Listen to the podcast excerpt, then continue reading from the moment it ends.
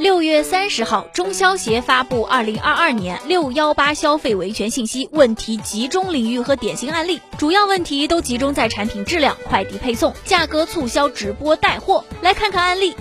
广西一名女子在某平台买了一个电饭锅，用到第五次的时候，电源处冒烟冒火花，客服回应正常现象，不要害怕。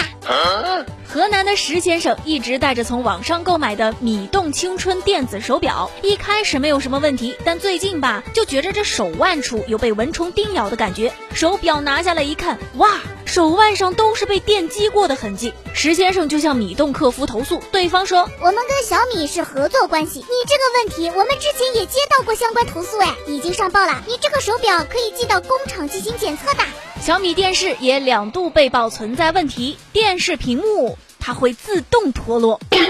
小米方面的回应说，已经确认是生产原因，极少数设备可能会出现问题。关于快递的投诉也不少，主要集中在极兔和申通两个品牌。六月十二号，极兔快递在江苏常州一网点的快递员爆料，公司拖欠他们工资三十多万元，这就导致大量快递在网点堆积，有些生鲜食品都发臭了。申通的问题呢是快递员拒绝送货上门。这位投诉的网友是在网上购买了六袋猫砂，家住六楼，老旧小区又没有电梯，快递到的时候他正在上班，快递员就说：“那等你回来，我给你放楼下，没法送上门的。你买这么重的东西，谁给你送上门呢？”网友不乐意了：“我买多少东西都得经过你们的允许吗？那行啊，以后你所有的快递我都不送了，就给你放驿站。”